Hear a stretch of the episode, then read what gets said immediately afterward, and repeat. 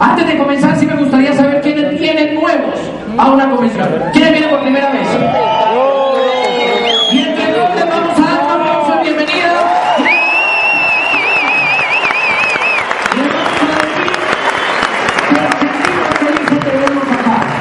De verdad que sean bienvenidos, nos sentimos emocionados cada vez que vemos gente nueva que está llegando al negocio. Y nos sentimos emocionados porque todos tenemos una primera convención. Nos sentimos emocionados porque todos tenemos un primer día, una primera vez. Cuando alguien nos invita lo suficientemente emocionado, pues nos logra traer a un evento como este. Miren, nosotros recordamos que cuando iniciamos el negocio, personalmente yo arranqué el negocio cuando tenía 18 años. Y yo arranco el negocio hace 11 años. O sea, yo quiero que piensen que hace 11 años yo estaba nuevecitico en el negocio de hambre. Han pasado 11 años desde la primera vez que escuché esta oportunidad de negocio. El día 4 de febrero del año 2006, alguien me contó este plan y ese día decidí iniciarlo. Y ese día registro en la base de datos de Amway que desde ese día soy empresario del negocio de Amway. Pero curiosamente, yo siempre he creído que, aunque desde ese día registre que yo inicié el negocio de Amway, yo creo que todos nosotros tenemos una historia que es lo que nos comienza a definir como seres humanos. Yo soy de los que creo que nosotros, todos, cada uno de ustedes, incluidos los diamantes, esmeraldas, platinos, nueve, entonces, todos tienen una historia que nos define. Y esa historia que nos define para todos comienza igual. Y para todos tiene probablemente un inicio y tiene un desenlace. Lo que pasa es que a veces nosotros no somos conscientes de qué parte de la historia estamos viviendo. Pero hoy yo les quiero contar mi historia y les quiero contar cómo comencé en el negocio, pero también cómo comencé en la vida, para que probablemente te des cuenta que no somos tan diferentes y para que probablemente entiendas por qué es posible que tú llegues un día a tener el resultado que todos los diamantes y esmeraldas tenemos y para que entiendas por qué la promesa de vivir bien está para ti como estuvo un día para nosotros. Miren, por mi parte yo tengo que contarles algo, yo soy boyacense. Soy boyacense de pura raza, amo a mi tierra como a mi mamá. Siempre de amigo de una hermana. Miren, y tengo la fortuna de nacer en una familia boyacense, soy el tercero de cuatro hermanos. Y pues tuve la fortuna de crecer en una familia que le enseña a uno mediante el ejemplo eh, más que mediante el discurso. Porque ustedes saben que los boyacenses son de armas tomar. Y mi papá, eh, que digo yo, es mi héroe. Yo sé que le hablo mucho a mi papá. Algún día alguien me dijo, "Uy, pero es que usted odia a su papá. Le digo, yo no, yo hablo de él porque la gran mayoría de las cosas que he aprendido en mi vida y que aplico las aprendí de él. Y él es mi héroe y por eso hablo tanto de él. Porque miren, nosotros crecimos, soy el tercero de cuatro hermanos. Y cuando uno es el tercero de cuatro hermanos, uno definitivamente crece diferente a los otros hermanos. Yo, por ejemplo, fui el hermano que nunca estrenó ropa. Del mayor al segundo, del segundo al, al tercero. Y en mi casa, mi hermano menor nació gigante. Entonces, del cuarto al tercero. Pero también fui el hermano que crece basado en las experiencias de sus hermanos mayores. Mi hermano mayor y mi segundo hermano me arrastraban para todo lado y me llevaban para todo lado, porque en mi casa había una ley y había una regla. La regla era, salen los tres, vuelven los tres. Y si alguno hace algo, la pagan los tres. Entonces, entre nosotros, pues obviamente nos cuidábamos. Y todo el tiempo nos andábamos cuidando de que no, no, no, no, lo haga porque nos echan fuego. No, no, no, no, no lo haga. Y miren, la familia en la que yo nací fue una familia clase media, tradicional, trabajadora. Mi papá terminó su bachillerato y mi papá es maestro de estos maestros que antes, pues, apenas terminaban la 11, se hacían profesores. que eran maestros normalistas. Y él sale de la normal y se viene para Bogotá a vivir y comienza a hacer el tema de su, de su profesión, pero también inicia a hacer una ingeniería electrónica. Cuando mi papá iba en cuarto semestre o quinto semestre de ingeniería electrónica, mi abuelo fallece, mi papá tiene que regresar al pueblo. Mi papá, entonces, por ende, pues solamente terminó el bachillerato.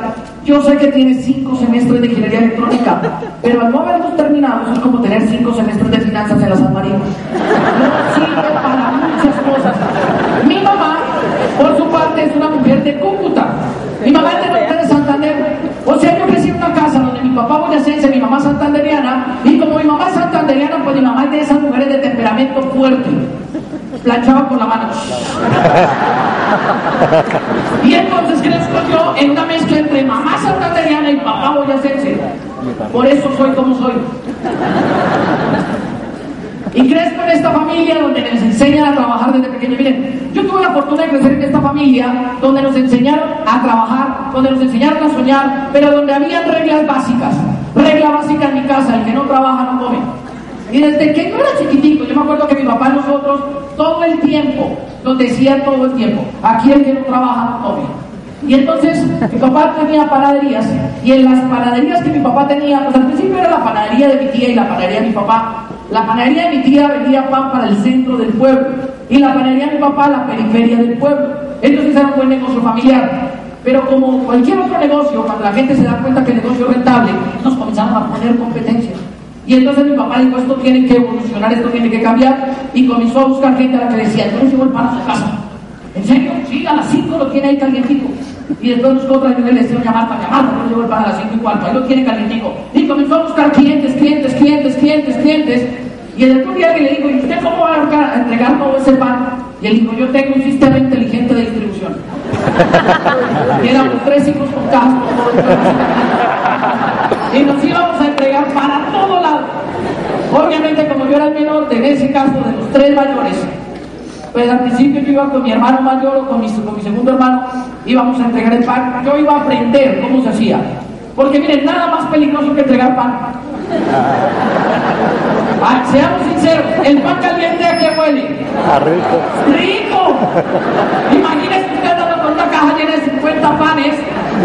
¿Usted a qué huele? Rico. Y a las 5 de la mañana en un pueblo, ¿qué lo persigue a uno cuando usted va con una llena de pan? Los perros. Y entonces, claro, nosotros íbamos así por todo lado.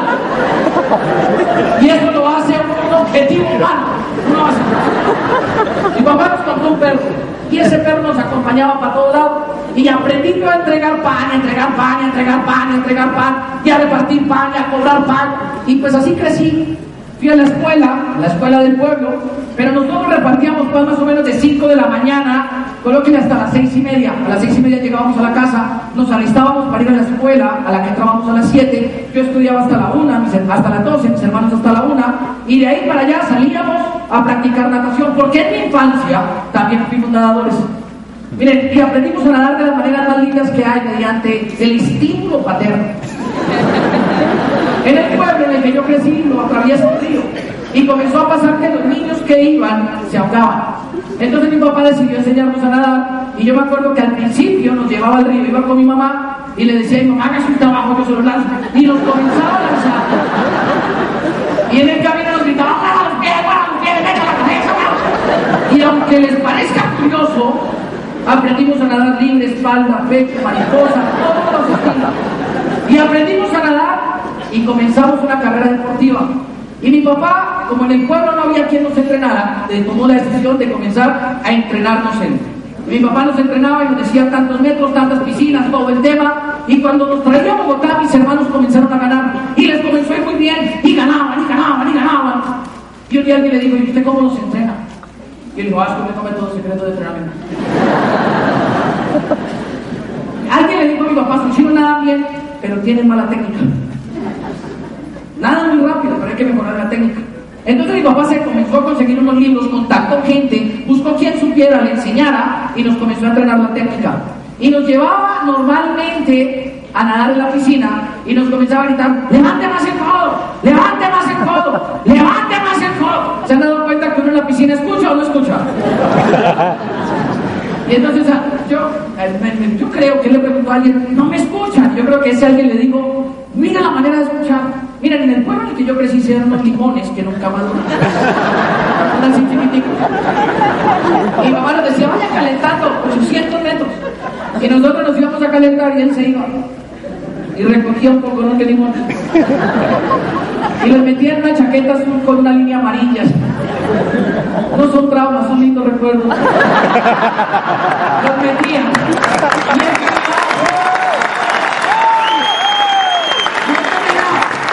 nos comenzaba a decir, 800 metros. Levante el codo, levante el codo, levante el que levante el codo. Miren, ¿a quién le han pegado por un limón? Bien mojado. Ya, se le olvida. Cada vez que iba a sacar el trastete levantaba ese codo. Y entonces la gente le decía a mi papá, ya, sí aprendes. No hay todo secreto. Por eso nosotros cuando llegamos a Diamante, el diablo dice, ¿ustedes qué creen que podríamos hacer para mejorar la actitud de los empresarios?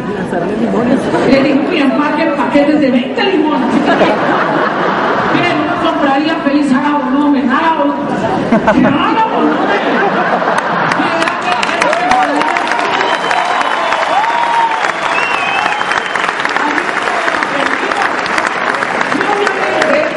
Eso nos enseñó algo a nosotros que aplica para este negocio. Eso nos enseñó a ser corregidos. Y nos enseñó y nos desarrolló la habilidad de agachar la cabeza y ser humildes aprender. Mi papá muchas veces, yo lo vi sacar a mi hermano del agua y decirle, por mucho que lo quiere que usted sea bueno, si no va a hacer caso se va. Y lo sacaba de la piscina. Y lo sacaba. Pero como fuera mi hermano volvía. Y eso lo llevó a ser selección Colombia de natación. Pero si no hubiera tenido la capacidad de aceptar ser corregido, se hubiera acabado la carrera deportiva de nosotros. Mi otro hermano, que aguantó más limonazos, llegó a ser campeón nacional y tenía un récord absoluto, un récord en la categoría de 200 metros pecho, un récord que duró muchos años, pero porque un día aceptó ser corregido. Y miren, aprendan algo, la corrección duele. Y que la corrección duele porque tiene que doler, porque tiene que corregir algo que uno está haciendo mal. Y obviamente yo crezco en esta casa donde nos enseñan eso. Cuando tengo 10 años mi papá decide venirse a Bogotá. Mi papá vende todo lo que tiene en el pueblo y llega a Bogotá a montarse una panadería. Nosotros llegamos a vivir pues bien, con el dinero que mi papá vendía, pues nos fuimos a vivir a un apartamento donde teníamos ciertas comodidades, donde cada uno tenía una habitación, donde vivíamos con cierto estilo de vida. Pero mi papá eh, inició su panadería, hizo un mal negocio, se asoció mal y se quebró. En 10 meses 10 meses. Perdió todo lo que había trabajado toda su vida. Y un día nos reúnen y nos dicen, nos hemos quebrado, hay que empacar todo lo que quepa, nos vamos. Y yo tengo la conciencia y el recuerdo de ver cómo empacamos todo lo que teníamos y nos fuimos a vivir a una habitación donde una tía con un tío nos pagaron una habitación para los seis. Y allá llegamos. Estábamos mi papá, mi mamá, Marco, Rubén, Fausto, Sebastián, Catalina y Luna, que era una gatita y una perrita. Y vivían con nosotros. Y hacía 10 años yo tuve que ver cómo la vida nos cambió radicalmente. Nos cambió tanto que mi papá, pues obviamente después de podernos ofrecer colegios privados y todo, nos tuvo que meter a un colegio del distrito. Y miren, yo no soy de los que critico los colegios distritales, pero de que hay mala educación la hay. Y yo entré a un colegio del distrito donde el cambio fue radical. Entré a un colegio del distrito donde todos mis compañeros eran mayores, donde ustedes me ven aquí alto, pero yo siempre he sido bajito. Y cuando yo llegué a grado sexto era más bajito. Y claro, como yo vengo de Boyacá, en Boyacá nosotros no tuteamos ni usteamos. Nosotros nos decimos, súbese. Y llego a un colegio del distrito, todos mis compañeros de 14, 13 años y yo de 11. Entonces decía, su merced tiene un lápiz que me preste por favor?". Y entonces me vieron chiquitito y me comenzaron a decir, su mercedcito. Obviamente, pues eso para mí era un poco difícil, pero yo nunca me quejaba. Porque en mi casa también me enseñaron a no quejarme. Mira, cuando yo estaba en grado séptimo, como la situación económica en la casa estaba difícil, me puse a vender dulces. Un día mi papá dijo, muchachos, ya no hay plata ni siquiera para natación. Y mi segundo hermano, que es de esos hermanos a los que les encanta el dinero, que todos tenemos un familiar de esos, digo, pues damos cosas en el colegio. Yo le dije, pero bueno, eso está prohibido. Digo, por eso mejor. Y él es el que me introduce en la venta de los dulces y yo comencé a vender bolitas. Bolitas, bolitas, bolitas, de las que todos comen. ¿Se comido bolitas? El ejercicio era sencillo, un paquete valía 2.000, traía 100 bolitas, se vendían a 50, total 5.000, ganancia como el 140%. Era un plan de negocio, yo con un paquete de bolitas al día, lunes, martes, miércoles, jueves, viernes, sacaba 3.000 pesos con lo que alcanzaba para ir a natación, volver de natación y comernos una empanada con gaseosa. Y eso es lo que hacíamos. Y con eso comenzamos a vender, a vender, a vender, a vender. Pero un día en ese colegio apareció un compañero que todavía estoy buscando y si está acá me avisa, que se llama Cristian Guacaneme. Y me busca Cristian y me dice, ¿sabes que moras? Le dice, sí, sí, sí, ¿cuántos quieres? Digo, todas más la plata que tenga. Y mi mamá santandereana, yo voy a ascenso, y digo, ¡ay! Me dio un golpe, me abre como aquí. Y los que me ven de cerca saben que yo tengo aquí una cicatriz. Obviamente cuando él me golpea, pues yo me voy para la casa y todo. Y pues yo llegué renegando de muchas cosas, papá, mira cómo me golpearon, eso me pasó por andar metiendo dulces, que se me la Y mi papá, muy amoroso, me dijo, se sigue quejando y le pongo una falda y le hago unos rulos y lo saca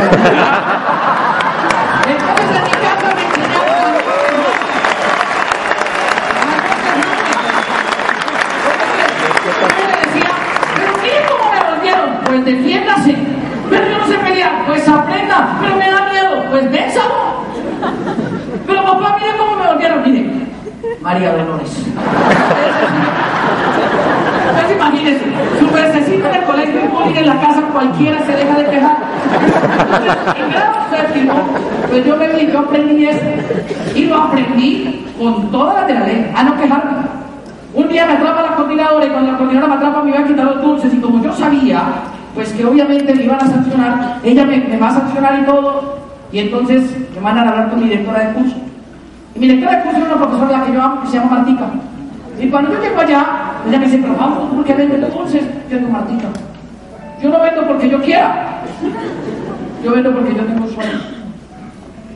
Me dijo, ¿cómo es eso? Yo dije, mire, es que con lo que yo vendo yo voy a entrenar y con lo que yo entreno puedo competir. Cuando yo compito puedo hacer marcas y cuando hago marcas fueron nacional y cuando puedo nacional puedo clasificar selección Colombia y de ahí puedo ir un suramericano, de un y de unos olímpicos.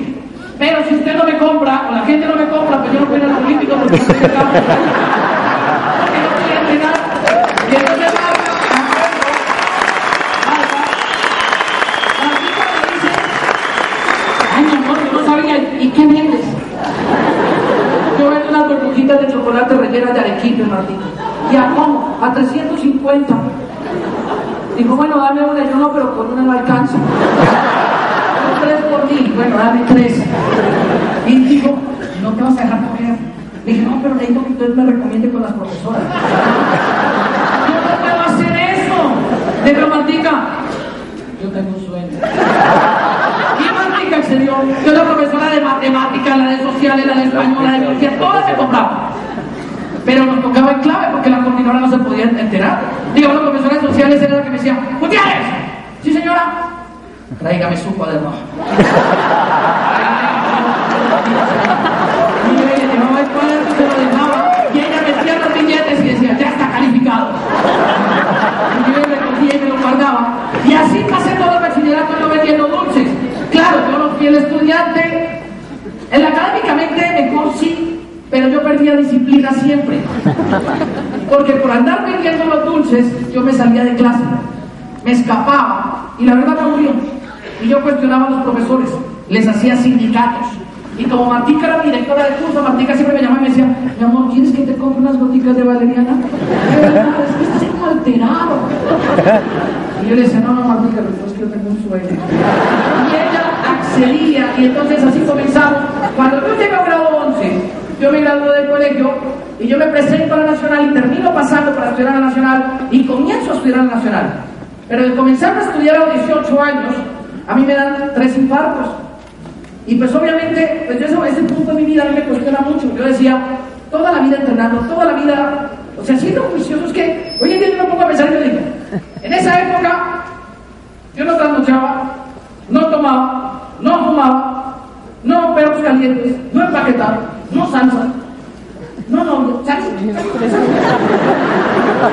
Tres Y yo conocía compañeros que fumaban, tomaban, se emborrachaban de lunes a viernes y descansaban domingo y sábado. Y ni una gripa les daba.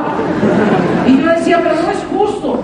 Y a los 18 años tuve que ver cómo mis papás vuelven a perder todo lo que habían levantado por estarme cuidando seis meses en una clínica.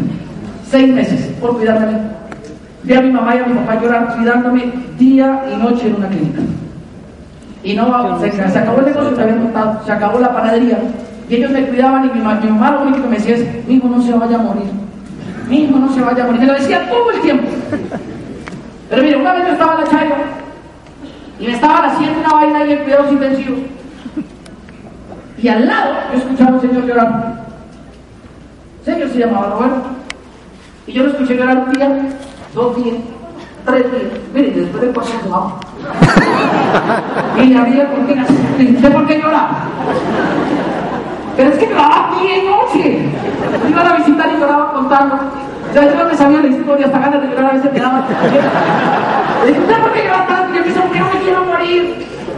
Y le digo, pero ¿cómo no se quiere morir? ¿Usted cuántos años tiene? 82. Y le dije, ya está pasado. ¿Cómo que no se quiere morir? Y le digo, no, es que me faltan muchas cosas por hacer. Y en esos días mi mamá me decía, mi hijo, ore, ore, mi hijo, ore. Y yo la cama orando, orando, orando. Se ponía a llorar. Y entonces a mí se me ocurrió la gran idea de decirle, don Robert, mire, creo que tienes que orar.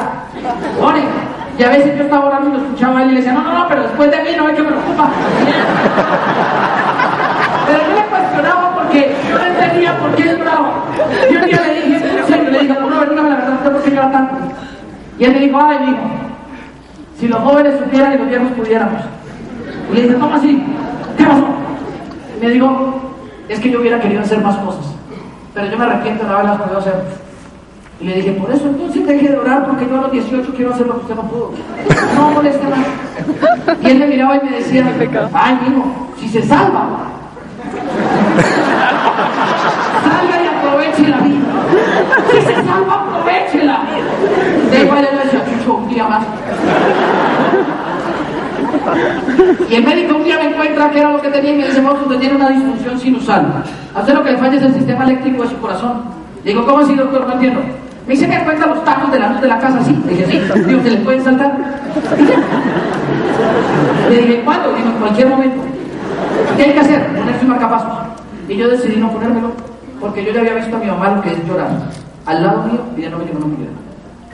Yo ya había visto a mis papás perder y a mis hermanos seis meses de su vida cuidando a alguien convaleciente. Y yo no sé en qué punto de tu vida estés tú, o yo no sé si tú algún día has pensado en que te podrías morir, pero yo nunca haberme puesto marcapasos, yo todos los días me levanto sabiendo que fue el día que le pedí a Dios. Yo me levanto todos los días sabiendo que bajando esta escalera me podría morir. Pero me levanto quizás así. Porque algún día en medio de mi, de, de mi fe cristiana, yo decidí creer en algo. Y decidí creer en que si Dios me tenía para grande, me iba a dar todos los días un día más.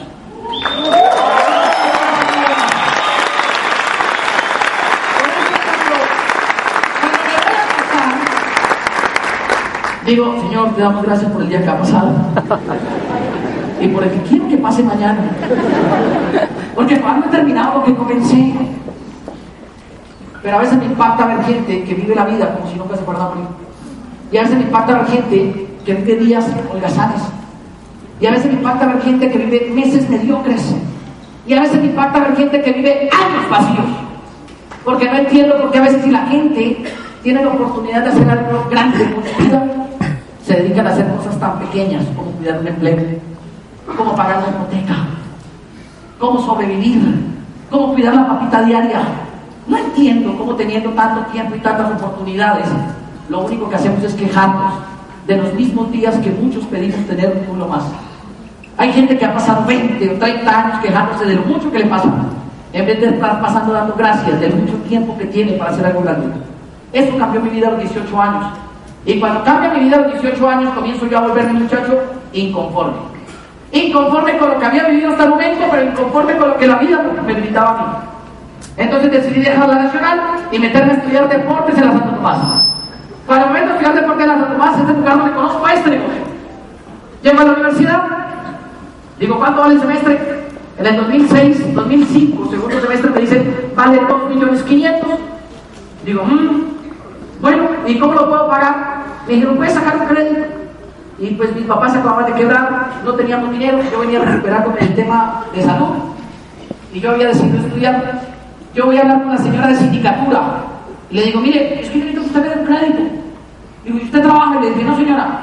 ¿Y usted tiene fiadores? No, a nadie. Entonces, ¿cómo me va a pagar? Y dije, no, si usted me entiende, yo tengo un sueño. a mí no me importa su sueño, a mí me importa que usted me pague. Ah, no, si usted me deja estudiar, yo le pago. Digo, tiene que traer una certificación laboral. Mire, yo no tenía empleo. Y fui y a mi hermano Rubén, y dije, bueno, tiene una certificación de empleo que hago. Pues hago una carta creo que yo soy su jefe y cuando me llaman yo digo que sí. Hicimos una carta que yo trabajaba en Texas y Tejones. Era una empresa, no sabemos de qué, pero Texas y Tejones. Y yo la llevé y me aprobaron los papeles. De ahí vaya a pagar.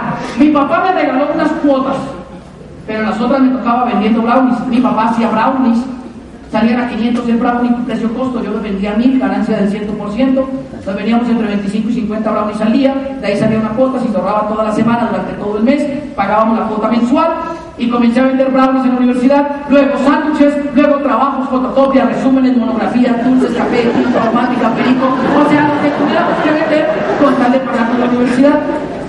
Vendí de todo. Nunca vendí mi cuerpo porque no lo consideré bien. Y en eso un profesor me busca y me dice, venga chino, ¿usted por qué está como tan turco? Digo, no, porque yo me pago la universidad. Digo, ¿y usted no quiere trabajar conmigo? Y yo le digo, ¿usted qué busca? Digo, estoy buscando a alguien que sepa hacer figuritas en globos. ¿Han visto los perritos? Y le decía, Dije, ¿qué? ¿por qué lo está buscando? Digo, es que yo tengo una empresa de eventos y le pago a la gente que trabaja conmigo. ¿Y cuánto paga? Digo, tanto. Dije, ¡ah! Profe, soy buenísimo para eso. Digo, ¿en serio? Dije, sí, sí, sí, yo sé hacer figuritas en globos. ¿De dónde aprendió? Y dije, no, profe, por ahí. ¿A cómo me cobra cada globo? A mí. Digo, uy, no, su compañero me cobra 200 pesos. Y ese no sabe hacer pulgas de garrapata. Contraten a mí. Digo, negociamos, negociamos como a 350. Y eran como 100 niños, ya me iban a llegar 35 mil pesos en dos horas. Para mí eso era un billetal. Le dije, listo, profe, háganlo. Y yo fui para la casa y yo busqué en San Google y San YouTube. Perritos en globos. Me compré un paquete de globos y aprendí a hacer globitos. Cuando llegó el domingo a trabajar con él, él me ve haciendo globos y le gusta y me dice, usted es muy bueno. Y profe le dije, en una de esas me ve una compañera, porque trabajaba conmigo y yo estaba. Y me dice, no, usted cómo es de con los dedos.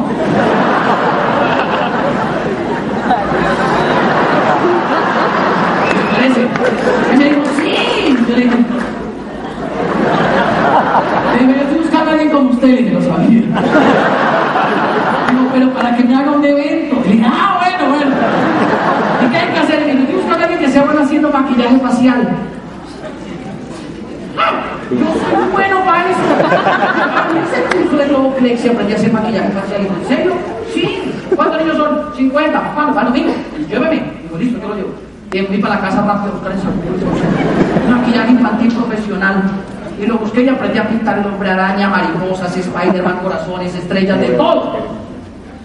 Y comencé a trabajar ahí. Un día, en el evento con el profesor del que estábamos, no llegaba el animador. Y entonces yo vi que no comenzaba el evento y le dije, profe, ¿por qué no comenzamos? Porque no ha llegado el man que anima. Le dije, ¿por qué no estudia usted? Y dijo, no, para esto hay que estudiar. Y le dije, ¿cuánto le pagan a ese man? Digo, como 150 el evento. Le digo, profe, se lo dio así. Y me terminé ese día la y le comencé a ver. Me comencé a animar. Miren, yo no sé bailar, pero por 150 mil uno mueve lo que sea. Yo bailaba y trrrrán. Y miren, el profesor cuando se quedó sin eventos me dijo, mira, pelado, usted es muy bueno. ¿Por qué no se va para una empresa de eventos que yo conozco, que son amigos, y trabaja con ellos? ¿Y de dónde es? Digo, eso sí necesitan gente que sepa trabajar con muchachos. Y allá fue donde conocí a mis auspiciadores, a Ricardo Lara y a Mariquel.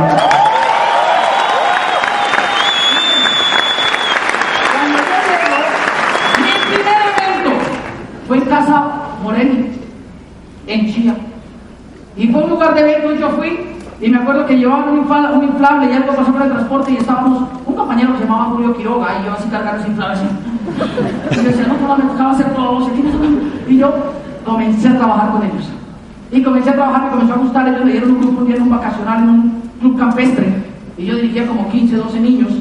Y era mi tribu y yo me la pasaba con ellos. Hacíamos cosas bacanas, nos comenzó muy bien. Pero siempre me la rebuscaba. Un día Richo y la Mona cambian de, sede. Tenían una sede en Bonanza y se van a una sede en la, la Esperanza, en Modelia.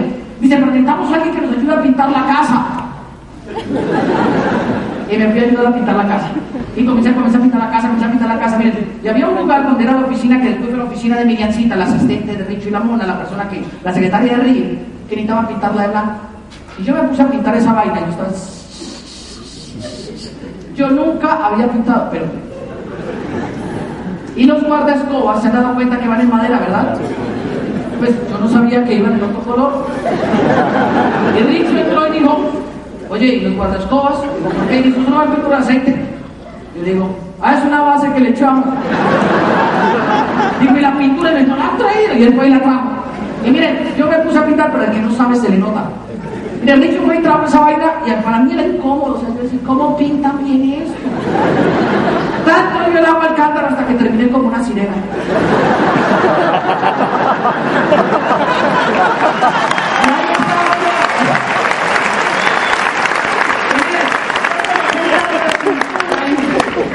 Y en una que me iba a parar se regó la berraca pintura. Y descubrí que el ser humano cuando está en problemas o pone la cara. Ahí me tocó poner la cara porque Ricardo me estaba mirando. ¡Mi ¡Empiezo! Me dice, no te preocupes, acá ya va a juntar de no. Y allá unas esponjitas. Y mira, fue el primer éxtasis de limpieza que tuve en. Quité tan fácil esa pintura que me, impactó, me impactó. Y miren, desde el día que olí el 6, mi vida, yo sabía a qué agua, Porque a qué huele el 6? Delicioso. ¡A rico! ¡A rico! Y yo le dije, decía, huele rico, huele rico. Y pasa a un gobierno por ahí. Y le dice, rico es que nos vamos a rico. ¿Por qué? Digo, Richo vende sus productos, ¿sabías? Y le dije, uy, mi papá le iría muy bien en la panadería con esto. ¿Dónde lo compras? Si no, te los traigo a Estados Unidos. ¿Tú tienes un negocio en Estados Unidos? Sí. Miren, en esa época, una persona que trajera cosas de Estados Unidos era alguien que tenía plata, ¿sí o sí? Y yo dije, dueño de una empresa y trae cosas de Estados Unidos, ¿Y cómo los venden? Digo, no, tenemos canales de distribución.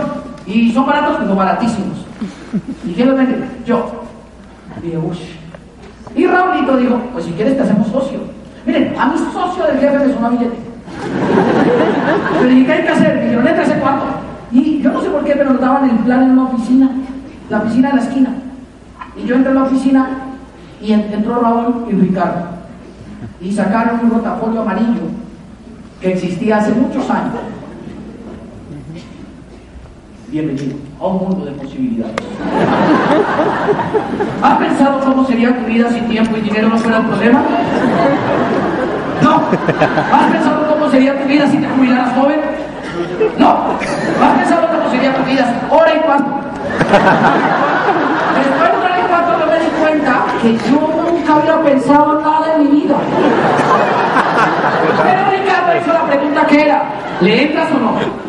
Como Ricardo era mi jefe y socio del jefe si fuera plata, yo dije, de una. ¿Cuánto vale? Me dijo 118.500. Y me dieron un maletín negrito. 118 mil. Yo nos estamos mudando con Daisy y encontramos este maletín. Fue mi primer maletín en Amway. Miren.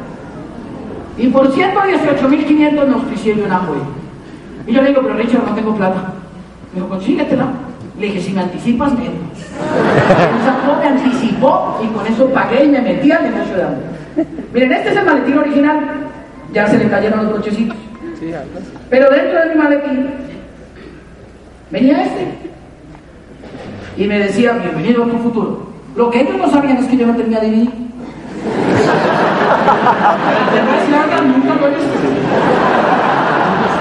pero ahí venía. Y adentro venía una revista de febrero del 2006, Noticias y Negocios. Control y cuide. Y yo la vi. Huele fino. Venía una vaina que decía, menos es más. Un cremas. Le dije, listo, yo me firmo, ¿qué hay que hacer? Me dijeron, ir a una reunión. Dije, listo, hágalo, yo me metí. Me metí me emocioné. Y me fui para la casa. Emocionadísimo. Hasta que llegué y le dije a mi papá, papá, es un negocio en el que no nos vamos a volver a quebrar nunca. Mi papá se rico, mi papá a tapar en billete. Yo maletines. Digo, ya que se me estoy, me metí en hambre. Digo, Fausto, mire, esto es una pirámide. Hace 10 años, en el 96, cuando llegaron a moniquirar los mexicanos con ese cuento, yo me salvé. No me he comprado ningún maletín, ¿no? No, no, no, ¿para qué? Porque después les ponen a vender maletines, ¿no? No, tranquilo. Si no a su hermano. Bueno, y me fui para la casa. Colócame la presentación si quieres. Me voy para la casa. Le digo a mi hermano mayor, oiga, usted que conoce de redes, me acabo de meter en agua, ¿y qué tal eso? Y fue la peor de todas. Digo, ¿cómo así? Como habrá comprado maletines, ¿no? ¿Por qué? Después los van a poner a vender maletines. Si no me cree, vaya intente meter uno. Y me fui a intentar meter uno yo. Miren, al principio le conté a la familia. Los que somos antiguos le ayudamos a entender esto a los nuevos. Al principio la familia dice que sí o dice que no. Y yo busqué a mi Apple. Se fue mi Apple. Y le digo a mi Apple, Apple, la familia no se mete, ¿qué hago? Digo, Pauso, tienes que hacer una lista de tus amigos. Y me fui a contarle a mis amigos, oiga, ¿te conoces Apple? No. Y en esa época había unos planes de bolsillo, chiquitico. Bienvenido, un mundo de posibilidades. Vas pensando en tu vida, Por el, por el plan de bolsillo, ¿verdad? Era un paquetico de cinco planes de bolsillo y yo andaba con esa vaina en la universidad y les contaba a todos. Y ninguno se metía. Hubo hombre que le dijo, oiga, si quiere meter algo, y digo, con usted nunca me metería nada. Y yo andaba con mi maletín por la universidad. Brownies, agua, brownies, agua, no que saliera. Y después llega un otro día y le digo a uno, oiga, ¿usted conoce de agua? Y dice, sí, pero ¿en serio? ¿Qué conoce de agua? Y dijo, mi papá perdió la casa por eso. Y me tocó irme. Ayudémosle a entender esto los nuevos. Los amigos al principio dicen que sí o dicen que no. Entonces yo dije, ah, pues los, amigos, yo contacte gente. ¿Dónde contacto gente? Donde sea. Y como en esa época yo hablaba con me sentaba y miraba, hola. Me dieron un libro que dice, ¿Cómo ganar amigos e influir sobre las personas? Y el libro decía, porque Ricardo Chacón enseñó, que lo más hermoso que puede llegar al cerebro de una persona es un hombre y una sonrisa. Y ustedes me ven con los dientes así. Me ven con el pelo lacio. Pero mi pelo era parado. Y los dientes en recreo. Y entonces me contactaba y yo le decía, hola. Y la gente me apretaba todo así. En serio. Y yo fui, la gente no se deja contactar. Digo, vamos, mete a alguien que confíe en ti. Y yo dije, Martica, tengo un negocio. Y Martica me dice, Contigo, lo que sea contigo yo le hago.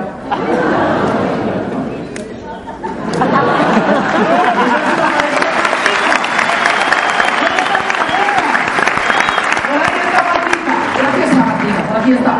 Mira, ya está mi Martica. Ahí está.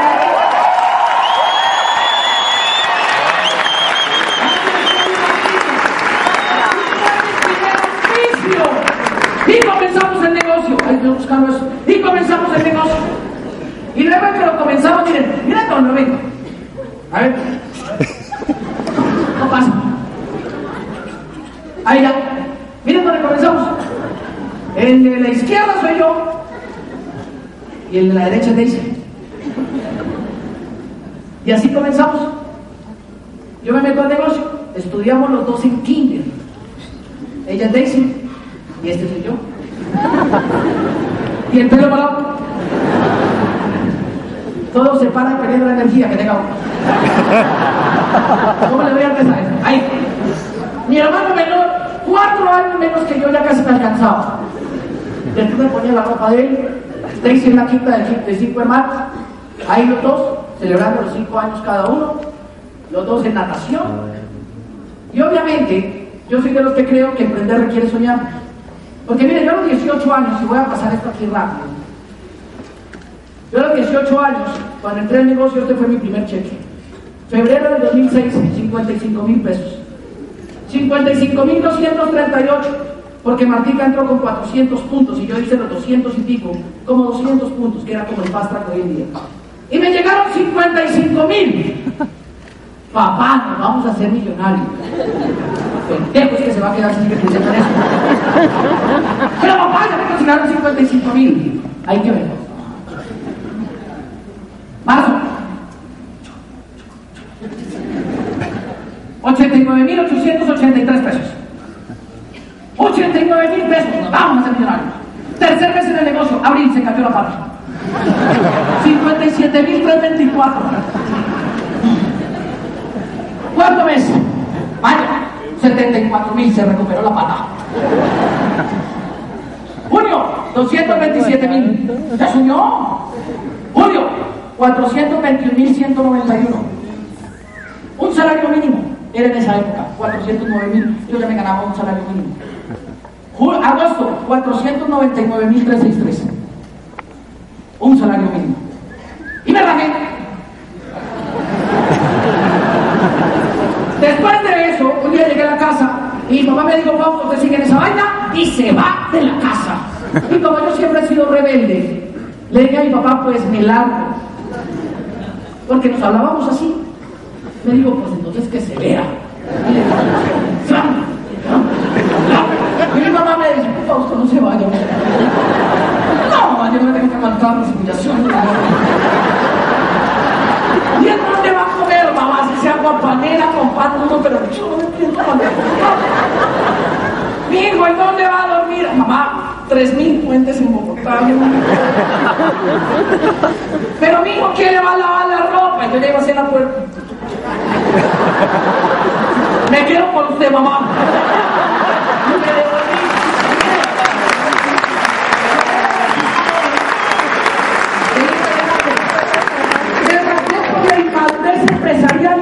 Que tenía.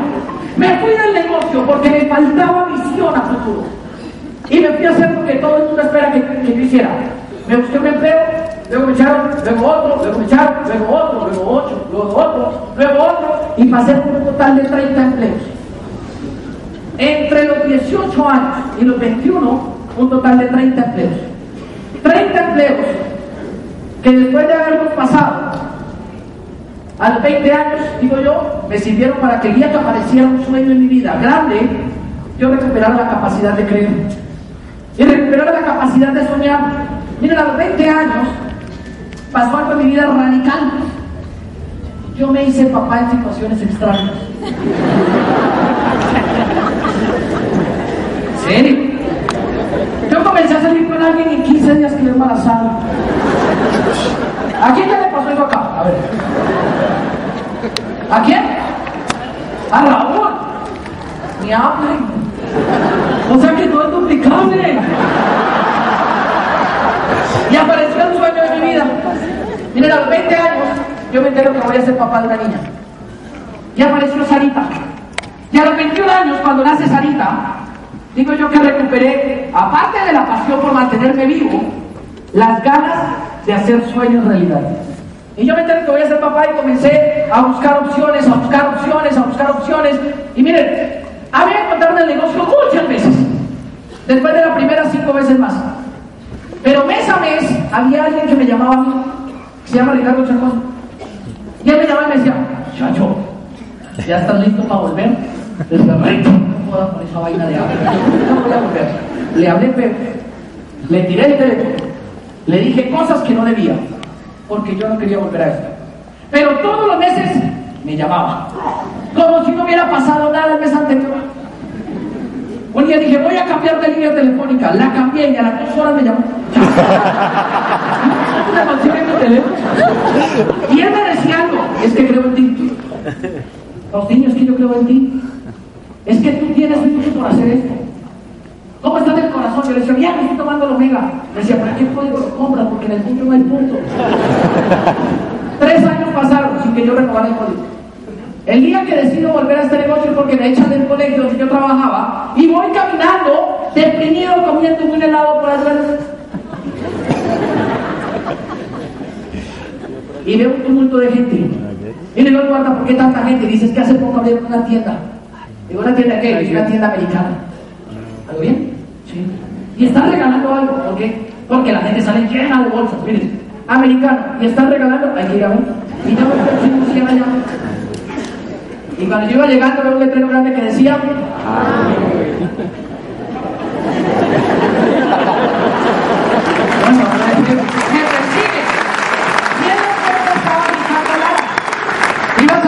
Lara me dice, hola vamos. Y miren, uno podrá estar jodido, pero cuando uno tiene ego, a uno no se le nota nada.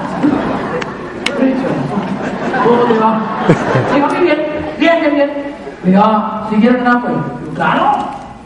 No nos vamos a ir nunca. Le digo, muy bueno. Ah, es que eso no le funciona a todo el mundo, ¿sí no, Richard? Pero sí, a la gente me dijo que nunca. y yo para vengar, pero es que los que se metieron conmigo a ninguno no funcionó. Digo, no, no se la dio. Dije, a ver, ¿dónde está Raúl? Digo, Raúlito.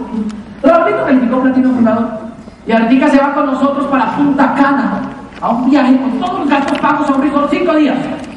Y yo, Raúl, Raúl, sí, Raúl, Raúl Rubiano, sí. Ese día descubrí que los seres humanos nos mueve una fuerza motriz más grande que la voluntad.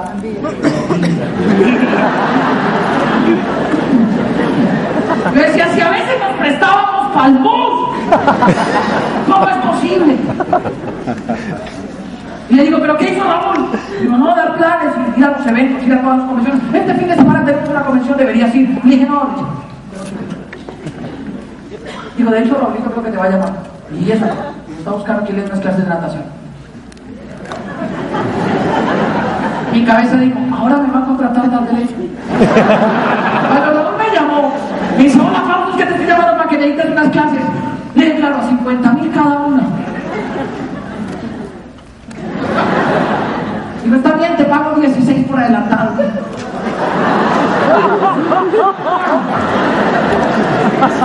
Y entonces Raúl iba a dictar, yo iba a dictar clases de natación. Y yo le decía, levante el codo, levante el codo.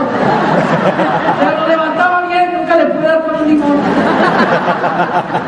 Y entre charla y charla me dijeron que tenía que ir a la convención y yo no tenía la plata para ir. Y Ricardo me dijo, Ricardo Lara me dijo, consíguetela.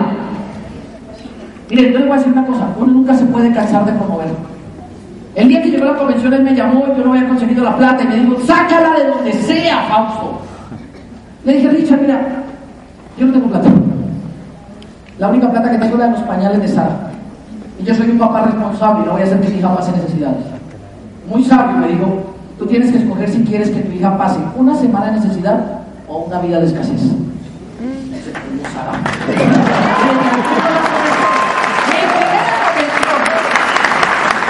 Fue en el Palacio de los Deportes y yo estaba allá arriba y estaba con Martica, que Martica, fiel escudero, compañera, que tenemos un sueño.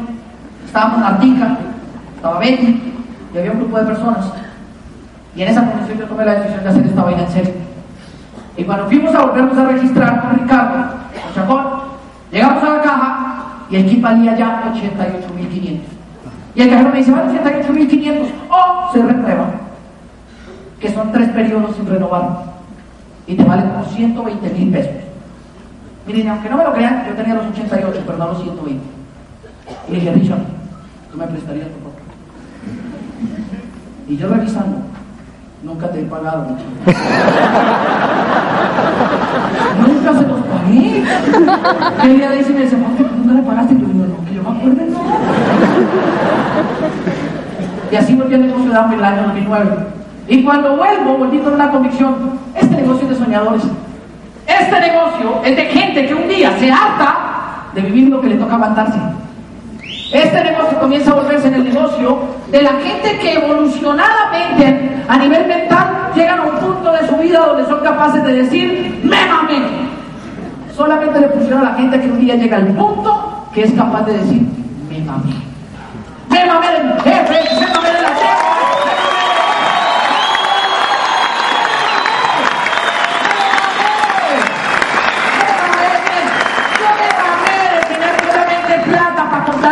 de zapatos al año. Me mamé de tener que vivir en arriendo. Me mamé de tener que ir a hacer mercado con 250 mil pesos. Llegó el día donde yo fui a ir al cajero, que marque los 50. Y cuando pasé todo me dijo 320. Hasta los 50. Devolución en la caja 8. me mamé de tener que darle a la gente. Me mamé de que la gente me comprara por el título que tenía. Me mamé de tener que andar haciendo cosas para agradarle a los demás. Y comencé a buscar libertad. Y la libertad que buscaba la pregonaban en este negocio. La pregonaban y decían que si tú te metías y hacías esto en serio, ibas a ser libre un día. Ibas a ser tan libre como te lo propusieras. Mi anclaje era Sara. Fotos de Sara por montones. Y me levantaba Me quemé en el sol, me mojé la lluvia, se me agastaron los zapatos, se me apoyaron los pies, quemé demostraciones, quemé gente, rajé gente. Me hice daño emocionalmente. Pero igual construimos este negocio.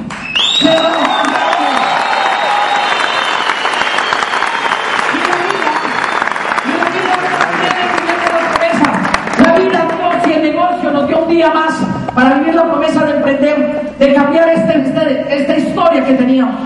La vida me permitió darle a Sara un futuro diferente, de compartir con personas maravillosas que, en el tiempo se volvieron mi familia, mis amigos, mis mentores.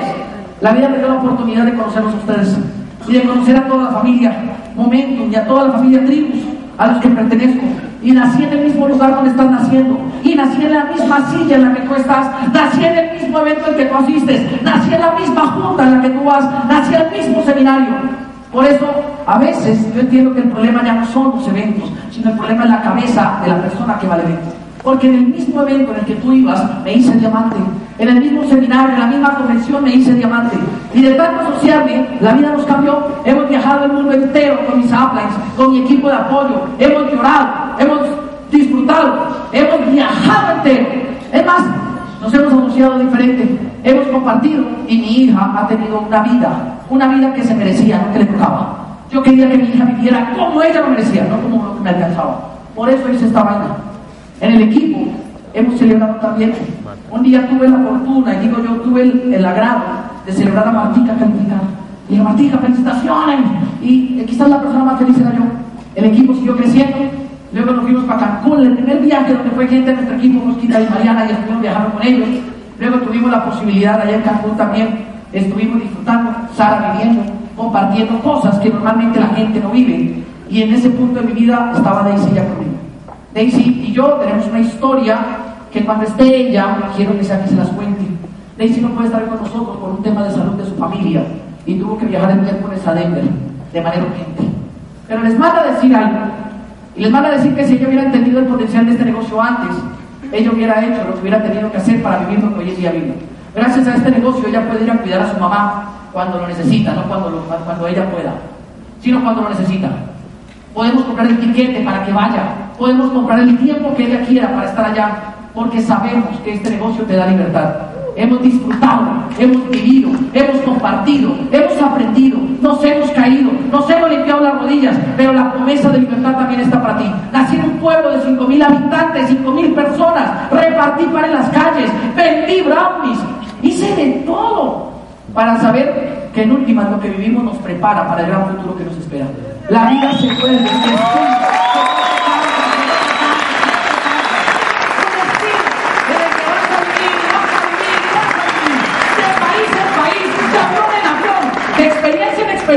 de alegría en alegría.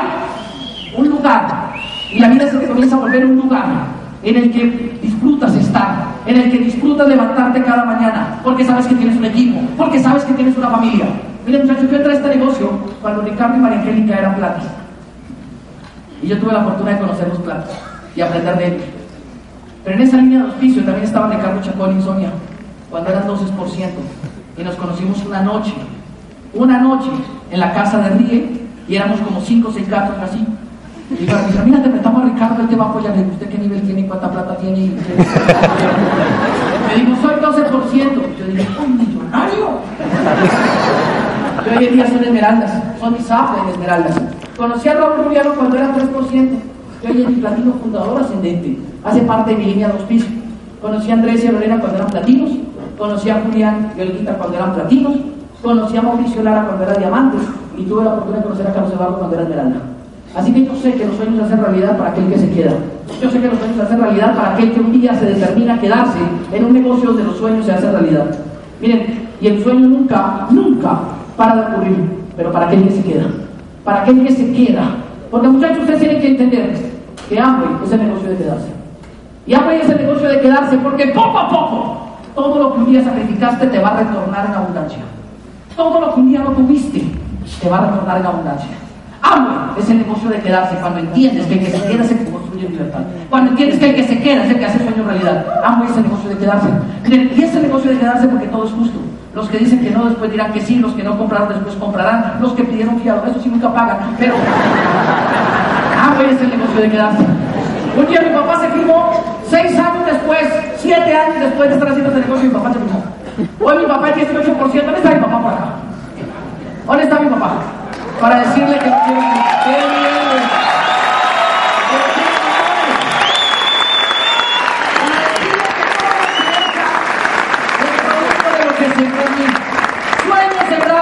trabajados y noches sin dormir para verme hoy acá. Gracias, papá. Pero tengo que decirles que a ese negocio de quedarse, porque todo lo que aprendiste un día lo vas a poder aplicar. Un día mi papá se metió el negocio y yo me la gente no se mete la gente no compra. ¿ah? Y yo lo miré amorosamente y dije, se sigue quejando, le hago una palma.